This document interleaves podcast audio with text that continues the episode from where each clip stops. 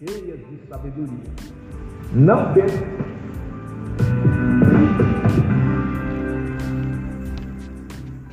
Bom, nós já vamos tendo uma ideia geral né, do, que, do que envolve a estrutura da Bíblia. Porque o que, que adianta desejar pregar a palavra do Senhor se não tem o um mínimo de uma base sobre o que é o início, quais os livros, o que divide, enfim.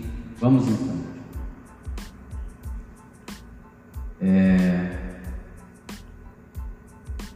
Importância das Escrituras. A importância que ela prepara o crente para responder, como diz Pedro 3,15, pela razão da esperança em que está envolvido. Torna o obreiro, a pessoa que está com o desejo de ministrar a palavra, pregar a palavra, torna ele apto para essa pregação.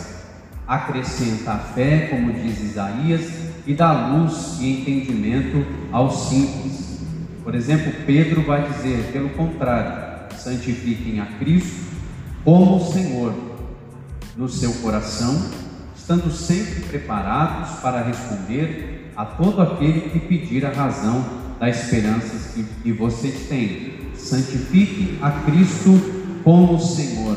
Isso tinha um, um porquê. Na época, o imperador desejava é, a, a adoração de um Deus. E no grego eles chamam de Kyrios. E aí a igreja sempre vai lutar contra isso. É por isso que a igreja passa a ser uma ameaça para o Império Romano, porque o judaísmo some e o cristianismo aparece. Só que o cristianismo aparece como um Senhor que não é o César. Por isso, Pedro vai dizer: diante das perseguições, santifique separe Cristo no seu coração, na sua vida, como Senhor.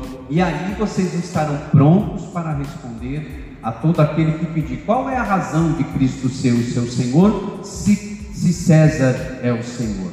E aí precisava responder como diante do mundo hoje, nós precisamos saber, ter conhecimento, o mínimo para a gente responder o porquê estamos envolvidos no cristianismo, por que cremos no Senhor e porque temos Jesus Cristo como Senhor.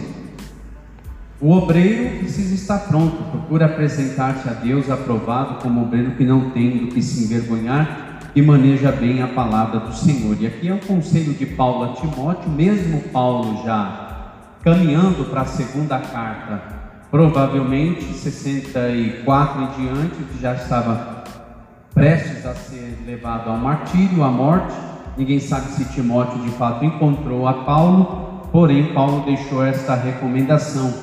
E aqui está um detalhe: ele diz aprovado e que maneja bem. Que manejo é esse? É o mesmo que o senhor Eliezer faz, é, Robson. Maneja bem a carpintaria, porque precisava deixar plano uma, uma madeira para que uma se encaixasse na outra. Maneja bem. De que forma? Com zelo, e de que forma? Com cuidado, de uma clareza tal que quem te ouça e entenda. Seguindo, Isaías vai dizer: procurem no livro do Senhor e leiam, nenhuma destas criaturas é, faltará e nenhuma estará sem o seu par, porque a boca do Senhor ordenou e o seu espírito os ajuntará. Palavra de esperança para acrescentar fé a luz do entendimento aos simples, Salmo 119, 30, 130, a revelação das tuas palavras traz luz e dá entendimento aos simples.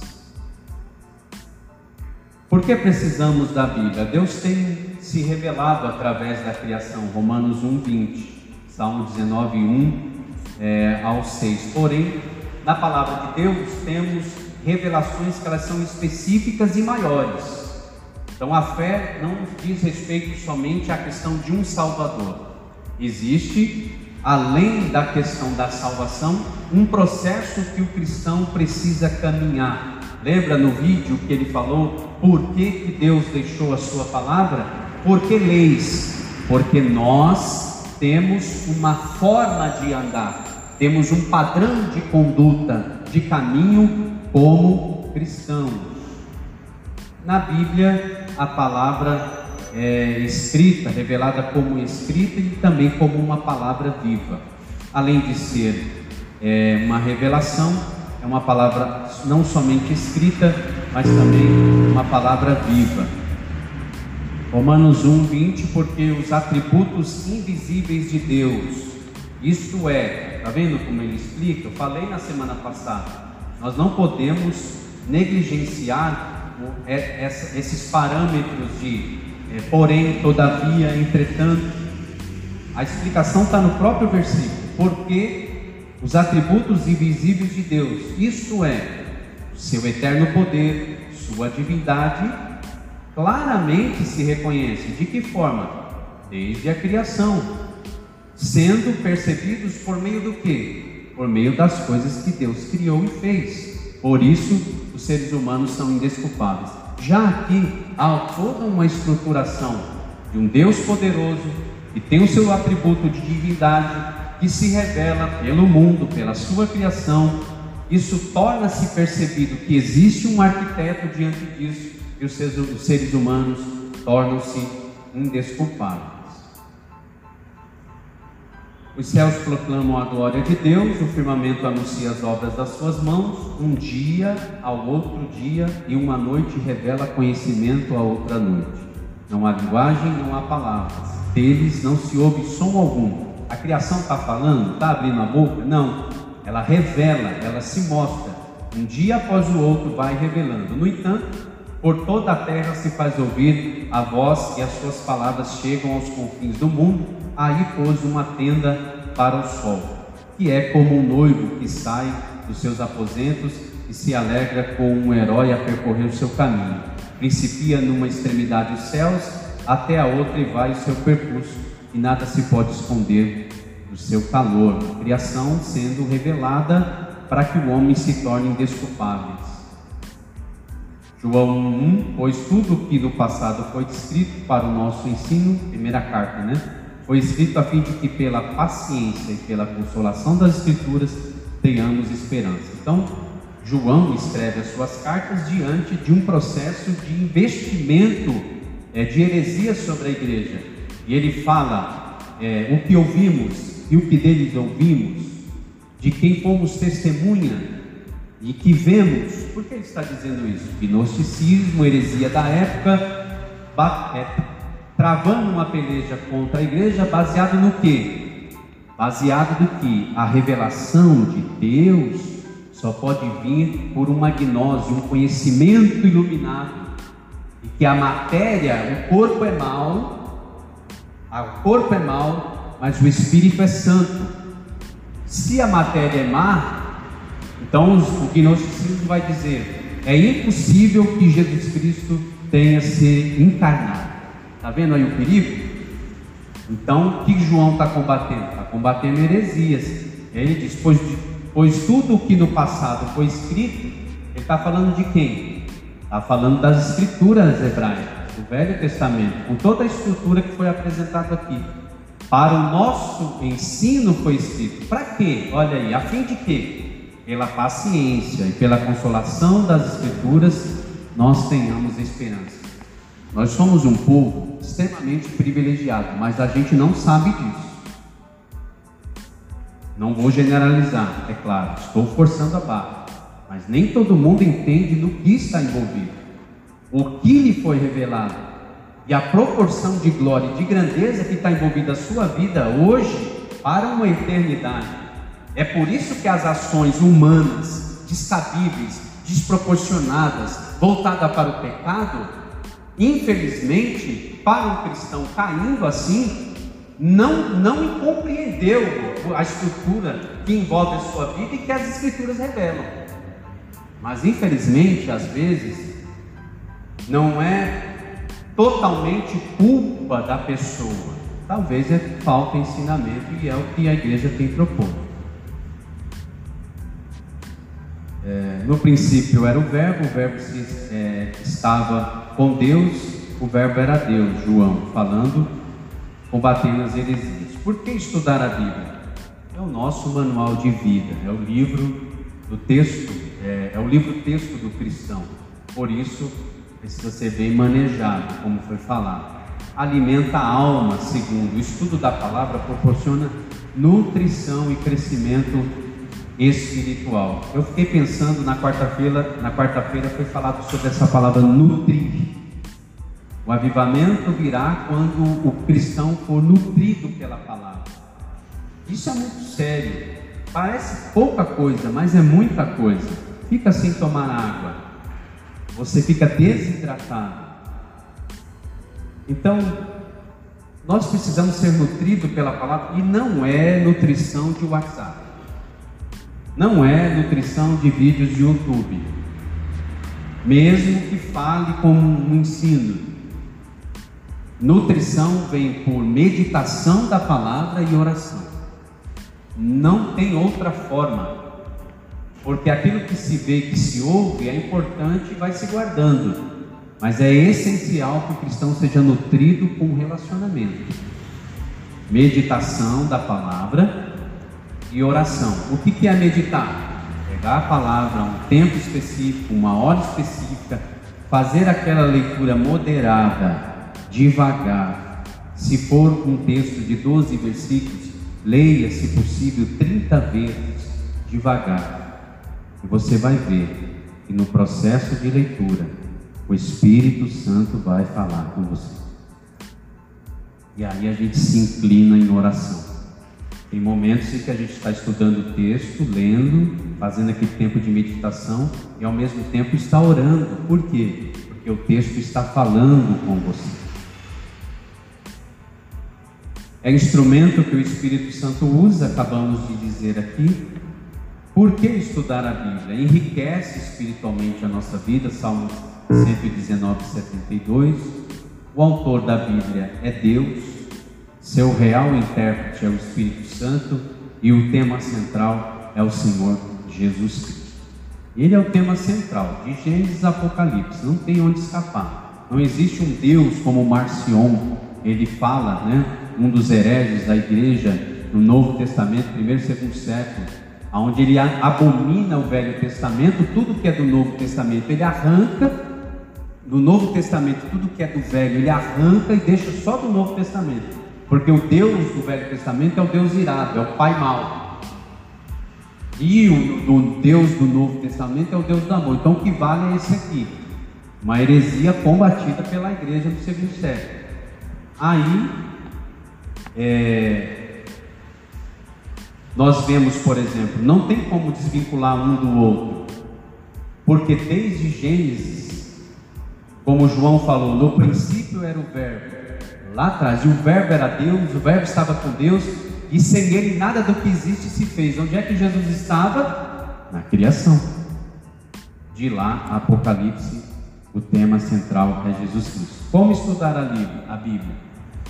Ler a Bíblia e conhecer o seu autor. Né? O autor é Deus que inspira os homens. Vamos falar um pouquinho mais sobre isso. Leia diariamente, leia com a melhor atitude mental e espiritual, leia em oração, devagar, meditando e leia toda a Bíblia. Faça um plano de leitura, leia um livro, depois leia o outro, mesmo que algumas coisas daquele livro você não vá compreender muito bem, mas talvez na sequência da leitura de outros livros, uma coisa vai complementando a outra. Se houver dúvida no texto, faz uma observação ali lateral depois faz uma pequena pesquisa para saber o que aquilo pode significar ou procura a gente, a gente vai conversar.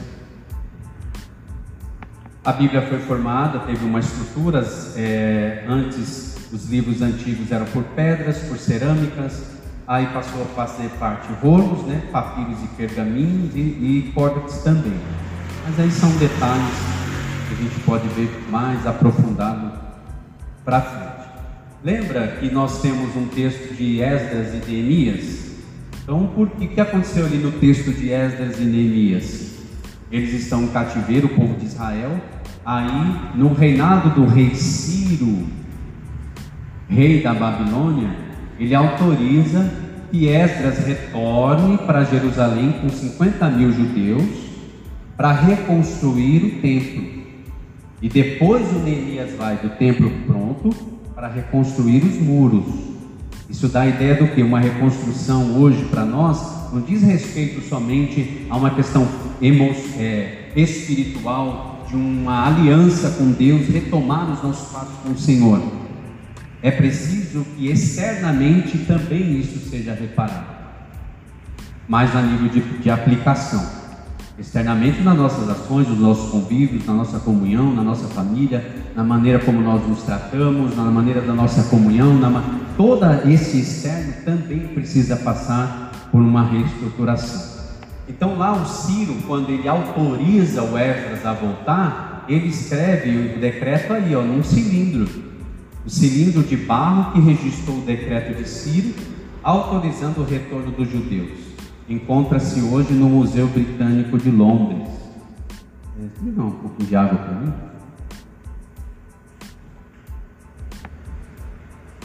Bom, os textos da Bíblia foram escritos por diversos materiais, placas, argilas e pergaminho, já vimos um pouquinho sobre isso. O tipo de livro mais comum, é, que era o rolo, era, era uma folha grande que podia ser enrolado e guardado em vasos de barro. É, lembra daquele documento de Jeremias, onde ele compra aquela terra? Foi guardado dentro do que? Vaso de barro. Por quê? Porque o ambiente ali do vaso de barro preservava, assim como é, esses rolos, esses escritos também seriam preservados, tá bom? Seguindo aqui. Então, papiro e outros aí, isso aqui são detalhes, né? Existe um museu que foi construído no formato de um vaso, a temperatura é controlada com água, não há ar-condicionado, e ele reproduz o mesmo ambiente de um, é, dos rolos que foram preservados do Mar Morto. Há uma, um, uma, um fato histórico, é, lá no, é, perto do Mar Morto, não vou lembrar o lugar agora especificamente, aonde foi descoberto vários vasos de barros, aonde um deles havia alguns testamentos, entre eles o livro de Isaías. Aí uma visão por dentro desse lugar, espetacular, né? E esse ambiente é preservado a temperatura pela água. Incrível, né? Tudo isso para preservar os rolos antigos. Bom, aqui do Egito a gente não vai ver nada agora. O papiro era uma planta aquática que crescia junto aos, aos lagos e os rios ali do Oriente. Esse papiro é, ele era cortado em estiletes, assim, várias ripas, era prensado para tirar a água, voltava para a água novamente, ele tirava todo o açúcar desse, desse papiro, voltava depois para panos, é, eles eram prensados e ali depois eles mesmos eram colocados um sobre o outro, onde eles mesmos eh, soltavam uma cola que depois formava a, a estrutura de uma folha para poder ser escrito, tá bom?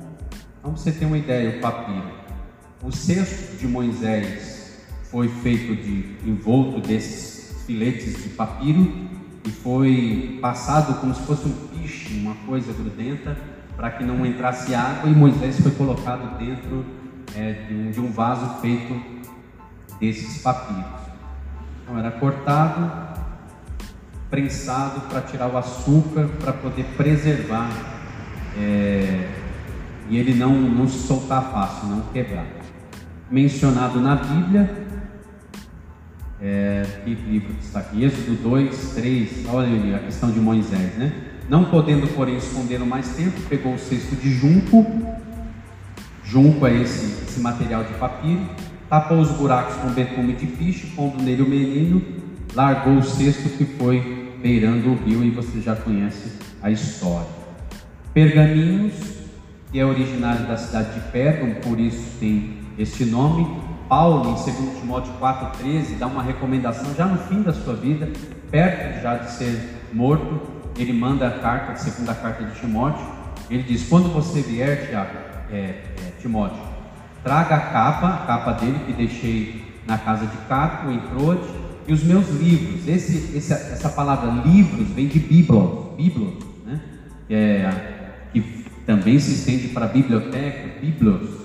E aí que para nós foi traduzido como livros, especialmente os pergaminhos. Olha aí, onde Paulo tinha os seus escritos ou eram pergaminhos em branco para que Paulo pudesse é, redigir as suas cartas pergaminhos aí era feito de pele de carneiro ou de ovelha, submetido a banho, raspagens, polido, lavagem, até colocar para secar, para de fato então ficar pronto pra, para a escrita.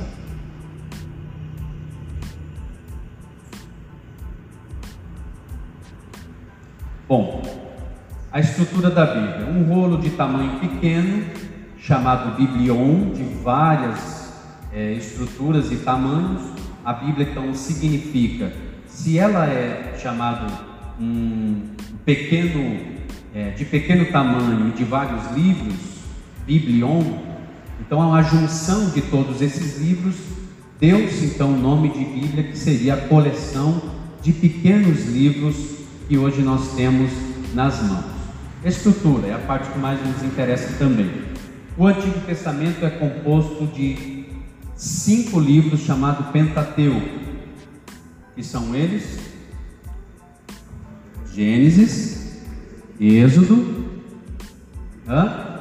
Levítico, Números e Deuteronômio. Doze livros históricos que aí vai envolver a partir de Juízes, Josué em diante, nós vamos ver isso. Cinco livros poéticos. É, 17 proféticos, onde há cinco profetas maiores e 12 menores. Por que maior, profeta maior? Porque eles eram grandão? Não, porque a quantidade de escrita era maior. Aí você tem lá o que? Jeremias, é, Isaías, Jeremias, Ezequiel, Daniel, tá? Lamentações. E os menores você vai ter Oséias, Naum, Abacuque, uma quantidade de escrito menor.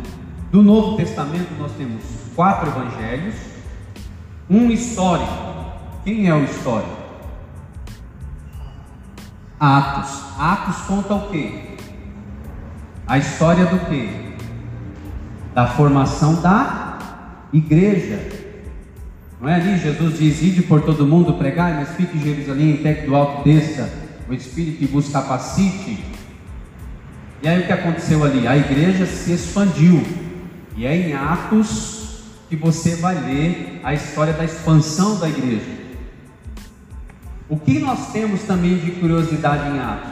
Quando você lê o livro de Atos, muitos escritos dos 28 capítulos que estão em Atos têm a ver com as cartas que Paulo escreveu.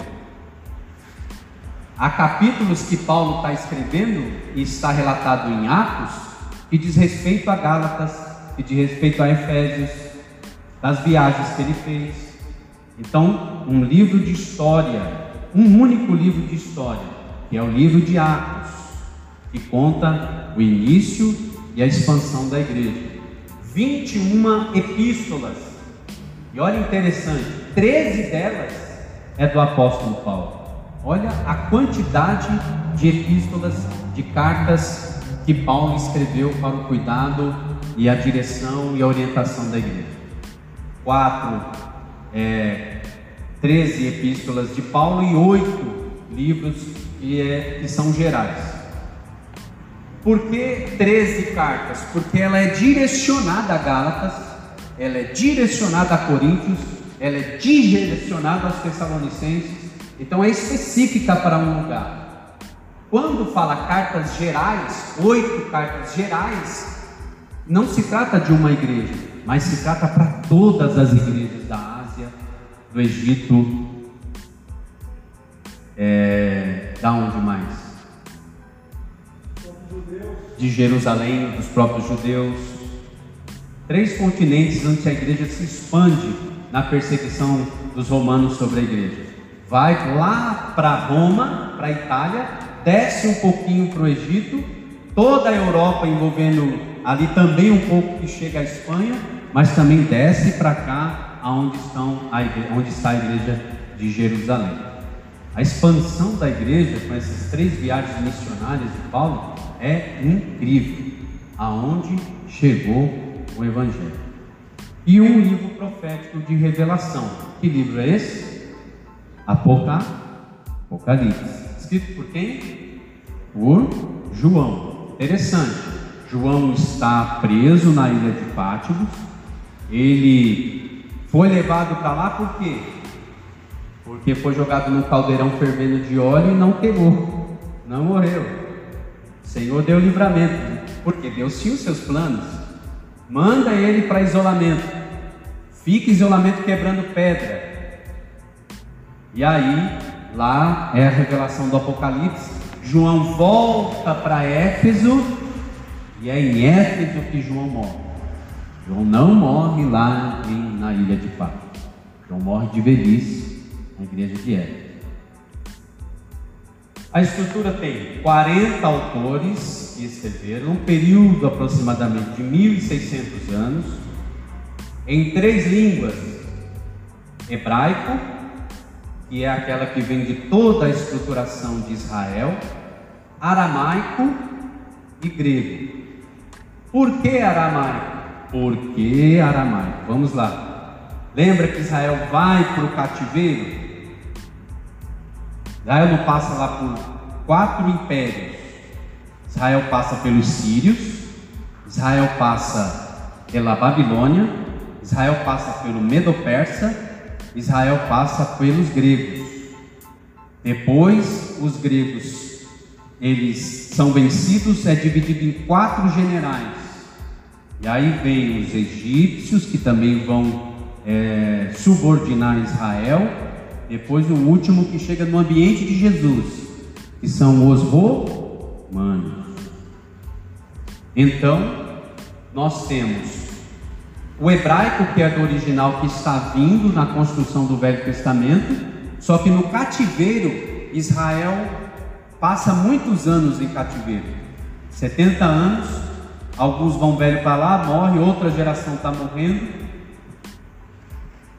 Muito mais que 70 anos desde o exílio lá inicial com, com os é, com os sírios porém vai perdendo o que? A identidade. Por que, que vai perdendo a identidade? Porque vai nascendo filhos, vai gerando filhos, e a língua original vai sendo o que? Esquecida. E aí há trechos que vai acontecer o que? Para que esse povo comece a compreender, surge uma nova língua lá por causa dessa multiplicidade de ambiente, de cultura. Então Israel começa também a ter uma produção aramaica e o grego que era hoje para nós, depois quando Alexandre o Grande avança, os gregos é a língua pública, a língua pública, normal, é o inglês hoje no mundo inteiro, tá bom? Então, três, em três línguas foi formada a Bíblia: hebraico, aramaico e grego. Três continentes: Europa, Ásia e África. De todo esse ambiente, a esses, quatro, esses 40 autores que participam da compilação da Bíblia Sagrada. Então tá aí, querido. É importante que você saiba disso, porque você precisa compreender de uma visão global. Se você conseguir, o que, que envolve a Bíblia? Quando mentalmente você consegue, de Gênesis a Apocalipse, ter uma estrutura do que está acontecendo no decorrer de cada livro, você entende os processos internos dos escritores. Ó, Gênesis, Êxodo, Levíticos, Número e Deuteronômio. Gênesis começa tudo. Êxodo a libertação. Só que quando Deus traz esse povo para o deserto, eles têm costumes egípcios. Há 400 anos eles estão convivendo com outros deuses. E aí Deus precisa fazer o que nos Levíticos? trazer uma, um direcionamento para esse povo como eles têm que se comportar e viver. É lá no Sinai, olha como Deus faz, Maurício. É lá no Sinai, onde Deus traz esse povo para o Sinai, Êxodo 20. Antes de avançar para a terra prometida, eu, peraí, eu preciso mudar o jeito de vocês viverem. E aí Deus faz o quê? Manda Moisés ali até chegar na presença dele, e o Senhor dá o que? Os dez mandamentos. É assim que eu quero que vocês vivam lá. Então é só trazer para o cristianismo, glória a Deus, aleluia, que beleza, vamos agora cultuar. Não, precisa viver de forma digna do que fomos chamados.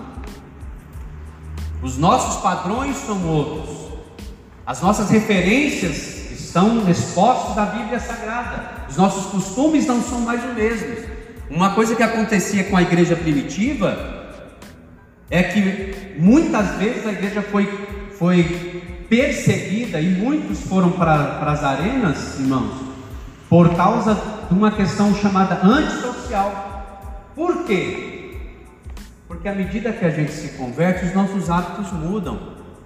As amizades, eu não preciso empurrar ninguém, elas mesmas já vão vendo que não tem mais como conviver com você. Porque você não frequenta mais os ambientes que você frequentava, virou lá, virou crente, virou os da Bíblia, virou fanático.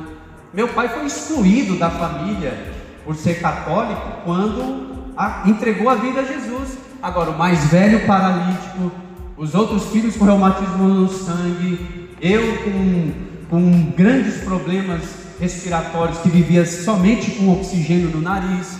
Aí Deus muda toda a história. Minha mãe, que ia ser internada no Juquiri com encaminhamento para ser louca. Aí Deus muda toda essa história e a tradição do catolicismo por parte da família diz: vocês não são mais da minha família. Olha a aberração, o absurdo. É pior, melhor você estar podre e ser católico do que você estar curado e ser crente. Agora, quantos estão em torno disso? Quantos ainda estão presos a isso? Mas os nossos hábitos, os nossos costumes, eles são outros. Deus estabelece Levítico uma, uma forma como vai limpar esse povo, aí, esse povo. Aí vem todo o decreto de limpeza, até da questão da menstruação tem em Levítico, você ter uma ideia. E número. Para você ter uma ideia, até essa questão de limpeza das mãos, o Senhor já tinha dado a instrução lá. Esse negócio de álcool gel não é novo para nós, não. Até lá Deus falou sobre essa limpeza das mãos para evitar a contaminação.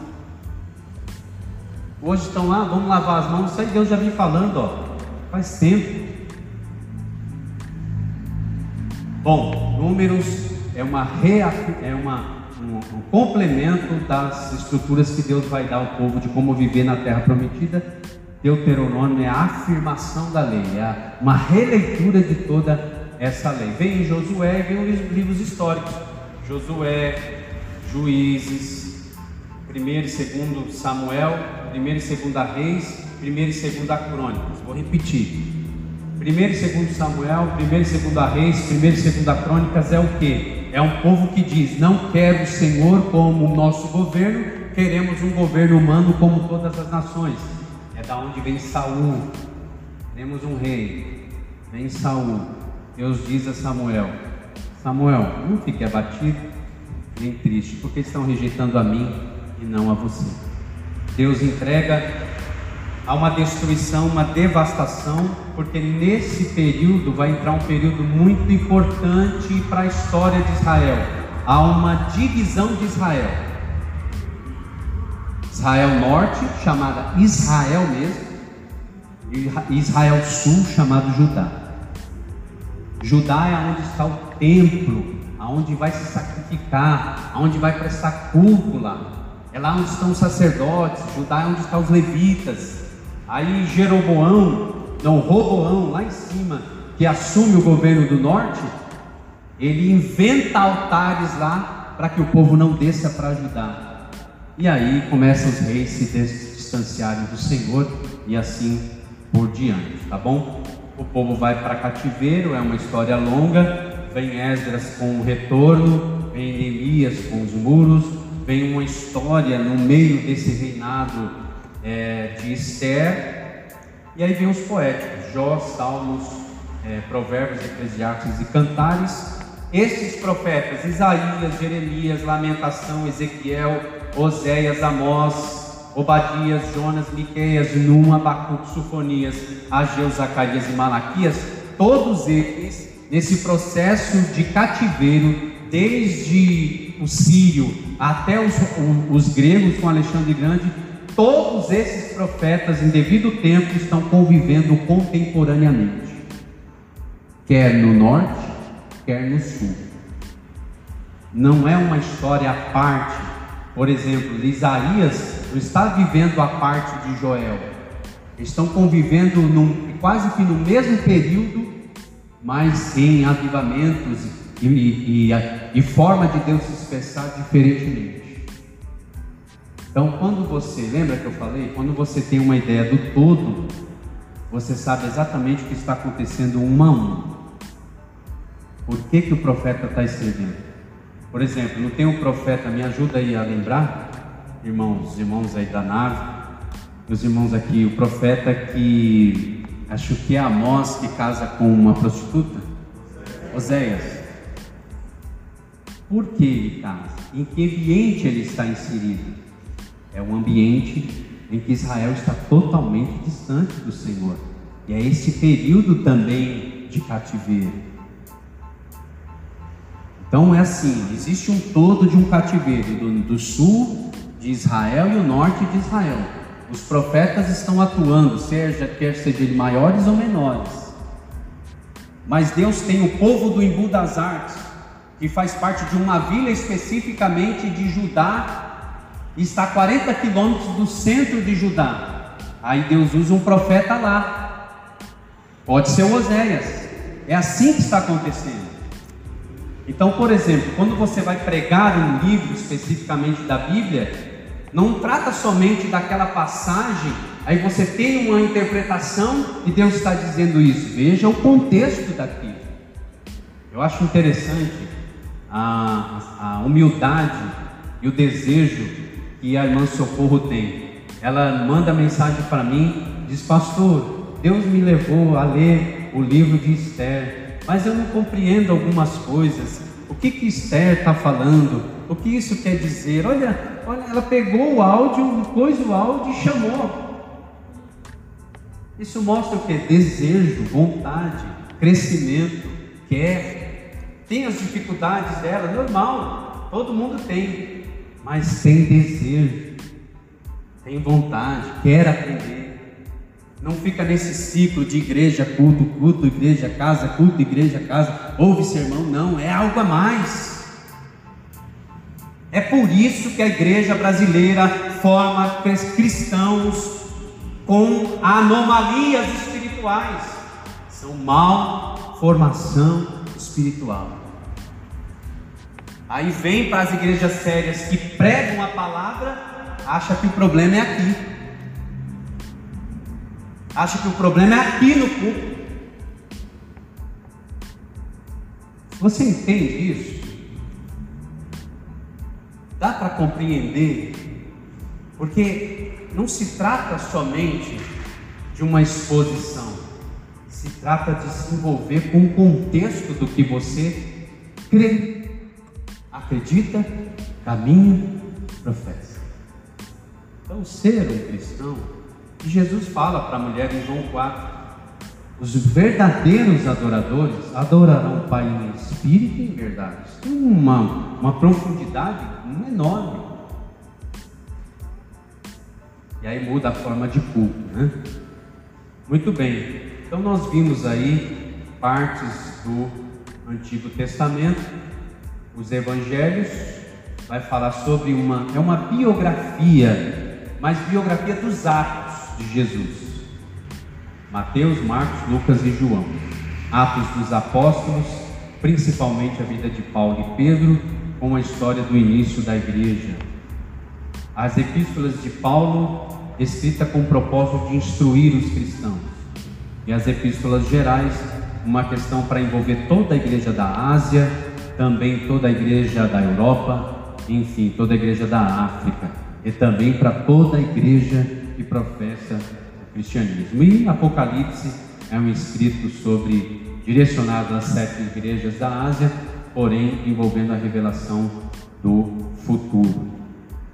A Bíblia foi dividida em capítulos, em 1234 ali aproximadamente, depois os maçoréticos, que são homens que interpretavam as escrituras hebraicas do século XIX, e só em 1551 o Novo Testamento foi dividido por versículos, tá bom? Bem no período da reforma, porque em 1517 a reforma veio.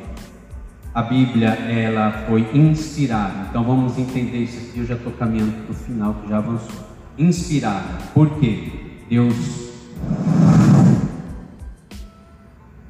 e eu, como profeta, Deus sopra e eu inspiro a inspiração que vem de Deus, usando tudo que eu tenho, meu conhecimento, minha cultura, a minha formação. Só lembrar do apóstolo Paulo. Então a Bíblia foi soprada por Deus, pelo seu Espírito, e o homem inalou a inspiração de Deus e escreveu. Foi relatando, ok? Influência sobrenatural, 2.600 vezes nós vamos ver na Bíblia, assim diz o Senhor. Essas teorias não têm muito para nós a dizer. Enfim, chegando aqui ao final, irmãos, eu quero só trazer aquilo que eu falei sobre as referências que eu daria sobre a questão de livros, né? Só para eu finalizar aqui. Tá bom, né, irmãos? Tá gostoso, né? Muito bem. Precisamos apontar algumas questões. A primeira, que o maior culpado, os maiores culpados pela desconfiança da Bíblia são os cristãos. A verdade é essa. Por causa de muita irresponsabilidade em que trouxe e traz, como nós falamos desde do início, os escândalos, a vergonha e motivos e, e desejos que vão além. A prioridade não é a agenda do reino, mas a agenda desses homens mesmos. Olha aí, a política está vindo aí. E tem muito interesseiros se enfiando no meio daquilo que se diz né, a igreja do Senhor, séria, porém seus motivos são outros. Os, o, então, os pregadores, muitos deles, na, na maioria da, é, dos casos, indevidamente é, minam a confiança de quem está escutando. Então, recomendação: se você prega, dá aula de escola bíblica, é líder de pequenos grupos, se você faz visita, se você tem desejo, nós precisamos é, temperar a nossa fala, porque temperar é ter equilíbrio, humildade e desejo. Para quê? Para a gente não falar aquilo que o texto não está falando. É um aprendizado que envolve o nosso crescimento. Então vamos para algumas recomendações. Eu não sei se você trouxe caneta, mas anota aí.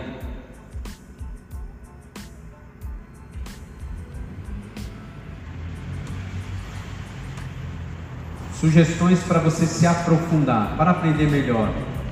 O que venha te ajudar em um texto onde tem paralelismo, onde tem uma hipérbole, os exageros do texto, bem, bem tranquilo, uma um livro chamado Introdução à Interpretação Bíblica. Introdução à Interpretação Bíblica.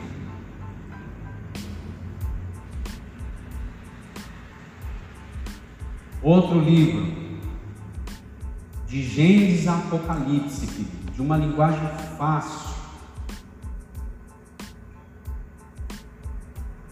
chama Guia Fácil para Entender a Bíblia. Guia Fácil para Entender a Bíblia. Eu tenho em PDF, se você quiser.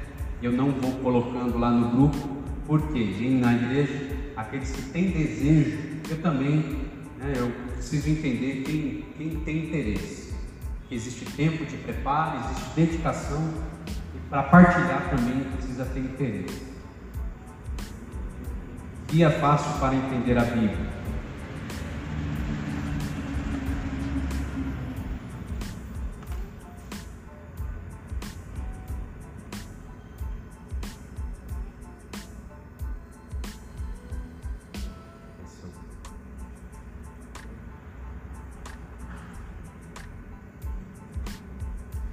É, que mais é eu posso te ajudar? Como escolher então e saber se a minha Bíblia, a Bíblia que eu uso, é uma Bíblia que a gente chama é uma Bíblia boa? Toda Bíblia é boa. É a questão da linguagem, da tradução. Mas se a sua Bíblia é uma Bíblia, como diz alguns autores, que ela lembra novelas, então você vai ter um vocábulo mais romantizado para esse tempo. Todo iniciante aceitou, entregou a vida a Jesus hoje. Qual é a Bíblia recomendada fácil de ler e que muitos gostaram? É a Bíblia Mensagem. Porque ela vai trazer um conteúdo ali para esse tempo, uma linguagem fácil. Mas, para quem quer de uma forma mais rebuscada,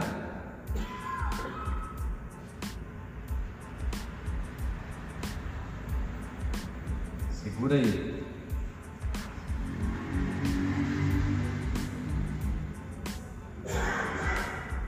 Se você quiser também, eu tenho uma tabelinha e aí a gente vai expor. Mando para você, não tem problema. Se houver interesse, claro. Pois bem, algumas Bíblias, por exemplo, Almeida Revista e Corrigida, boa para estudo, mas bons escritores e comentaristas para pregação não, nem para cuidado de criança infantil ela é boa para quê? Para preparação de estudo ou sermão. Almeida Revista e Corrigida. Almeida Revista Atualizada, boa para estudo, boa para pregação e boa para preparação de estudo ou sermão. Nova versão internacional, boa para estudo, é NVI, boa para pregação, boa para leitura pública, boa para pregação, estudo, sermão e boa para pequenos grupos. A NVI. Bíblia de Jerusalém, que é uma referência para quem quer se aprofundar a um texto mais próximo do original. É uma Bíblia católica. Vai ter lá primeira Macabeus, segunda Macabeus, chamado livros apócrifos. Boa. Obrigado. Bíblia?